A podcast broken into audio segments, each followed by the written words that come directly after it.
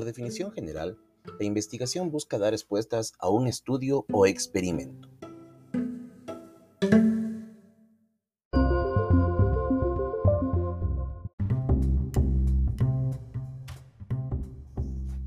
La investigación tiene un perfil de especialización, por lo que el campo de las ciencias exactas adopta un método experimental en lugar del método científico aplicado en las ciencias sociales. La diferencia se debe a la naturaleza de las disciplinas. Mientras las ciencias exactas trabajan con materiales inertes que se pueden manipular en el laboratorio, las ciencias sociales estudian al hombre y sus relaciones, estudian fenómenos cambiantes. Lo que piensas hoy puede no ser lo que pienses mañana. Un hecho puede afectar un cambio radical en el comportamiento social.